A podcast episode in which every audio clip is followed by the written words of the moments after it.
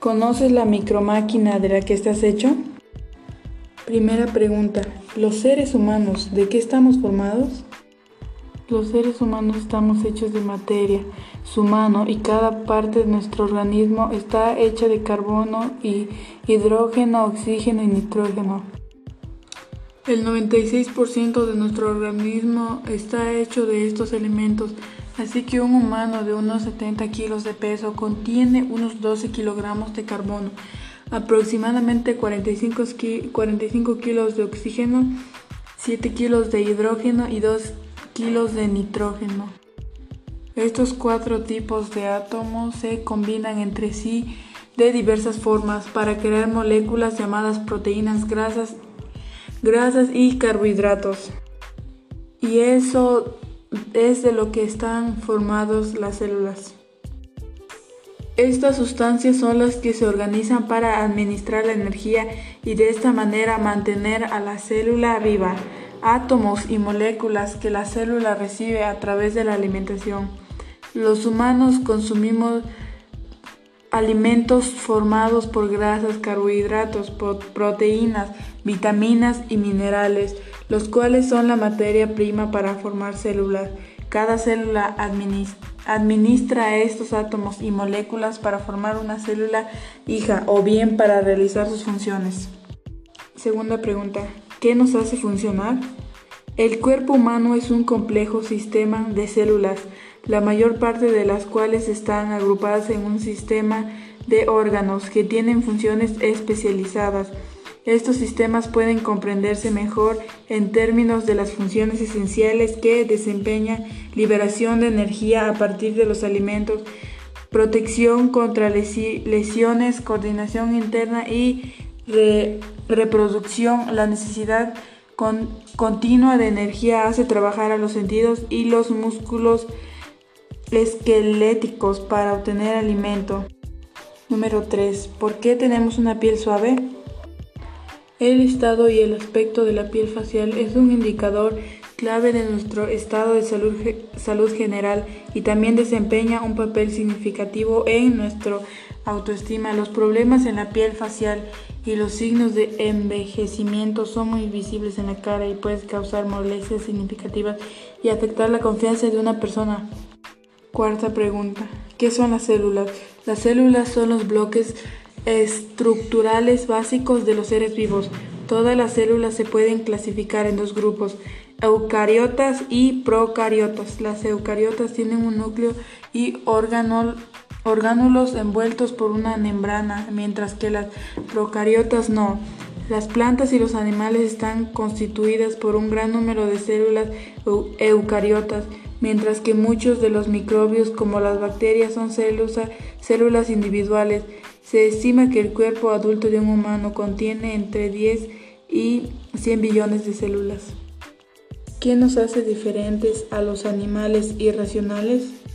El comportamiento animal es, es, la forma en la que todos los animales actúan y buscan un ambiente adecuado para sus necesidades cómo obtienen nutrientes de los alimentos a su alcance y otras moléculas como el agua y el oxígeno. Estas son las actividades que forman el comportamiento. La diferencia entre el ser humano y los demás animales es que estos últimos están más condicionados por su genética. Los animales se limitan a hacer un programa genético. La mayoría de sus actos son automáticos. La conducta de una computadora es parecida a la de los animales. Se encuentra definida por un programa informático que determina respuestas. Las operaciones que puede hacer seguirán siendo predeterminadas y automáticas y no, y vienen de una reflexión. El comportamiento humano se caracteriza porque su conducta es espontánea y no la repetición de una pauta heredera. Un ser que escoge y decide lo que hace puede considerarse un agente voluntario. Los seres humanos nos guiamos por la razón, los animales por instinto. Los animales solo son agresivos porque tratan de defenderse o defender su comida o a sus crías, mientras que el ser humano es agresivo por diversos motivos, incluyendo voluntad propia. El ser humano es capaz de juntar variada información para generar un conocimiento superior que le ayude a resolver problemas complejos. El ser humano puede crear y entender presentaciones simbólicas a través de la percepción de los sentidos, los animales no. Los animales comen porque tienen hambre, el ser humano lo puede hacer por placer o gula. Los animales no dominan el manejo de herramientas como medio de resolución de problemas. Pregunta 6. ¿Qué pasaría si a tu cuerpo le fallaran las células del estómago, del corazón o del cerebro? Este órgano depende de un continuo suministro de oxígeno desde las arterias coronarias.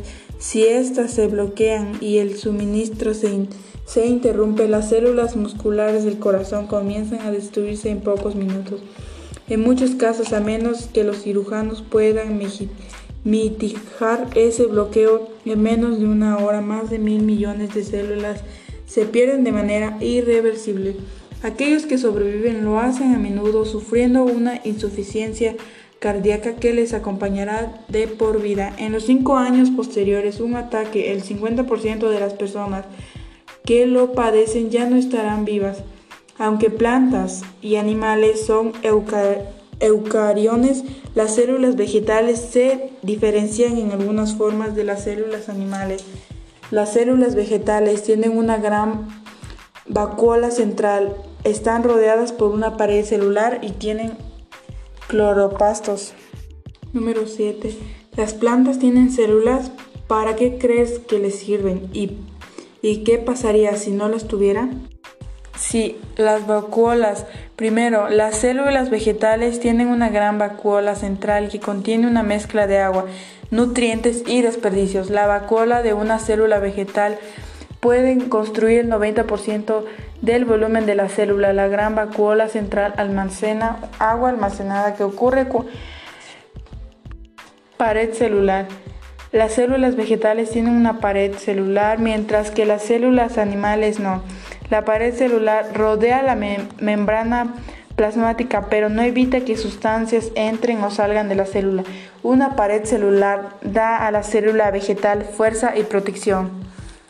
Plastidios. Una tercera diferencia entre células vegetales y animales es que las vegetales tienen varios tipos de órganos llamados plastidios y hay varios tipos diferentes de plastidios en las células vegetales. Por ejemplo, los cloropastos son necesarios para la fotosíntesis. Los leucoplastos pueden almacenar almidón o aceite y los cromoplastos de color brillante dan a algunas flores y frutas su color amarillo, naranja o rojo. Es la presencia de cloropastos y y la habilidad de hacer fotosíntesis. Una de las características que define una planta, ni un animal o fungi puede hacer fotosíntesis y solo algunas protistas son capaces. Las protistas fotosintéticas son protistas o planta.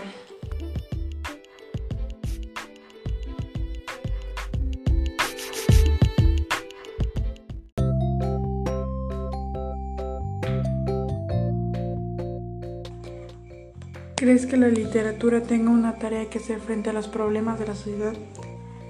Hola, mi nombre es Nancy López Venegas, soy estudiante del Llevo Plantel 121 San Miguel de Chava. Voy a contestar algunas preguntas. Número 1. ¿De qué tema o problema hablarías en un poema acerca de tu comunidad? Yo hablaría de varios temas, como por ejemplo del problema de los niños que no acuden a las escuelas o que simplemente los padres no estén bien de lo económico por lo que no pueden acudir algunos niños. 2. ¿Existe alguna novela, cuento o poema de la que te haya gustado la forma en la que habló sobre algún problema social? ¿Cuál es?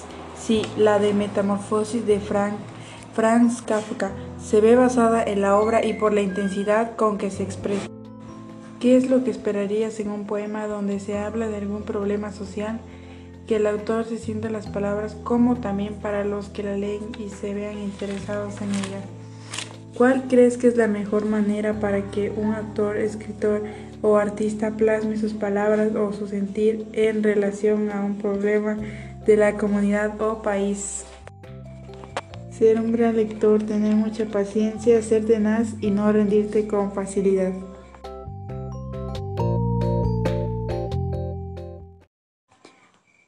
¿Crees que la literatura tenga una tarea que hacer frente a los problemas de la sociedad?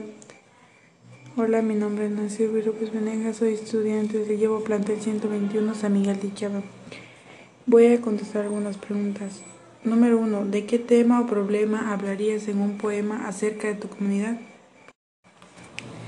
Yo hablaría de varios temas, como por ejemplo del problema de los niños que no acuden a las escuelas o que simplemente los padres no estén bien de lo económico, por lo que no pueden acudir algunos niños. 2. ¿Existe alguna novela, cuento o poema de la que te haya gustado la forma en la que habló sobre algún problema social? ¿Cuál es? Sí, la de Metamorfosis de Frank, Franz Kafka. Se ve basada en la obra y por la intensidad con que se expresa. ¿Qué es lo que esperarías en un poema donde se habla de algún problema social? Que el autor se sienta las palabras como también para los que la leen y se vean interesados en ella. ¿Cuál crees que es la mejor manera para que un actor, escritor o artista plasme sus palabras o su sentir en relación a un problema de la comunidad o país? Ser un gran lector, tener mucha paciencia, ser tenaz y no rendirte con facilidad.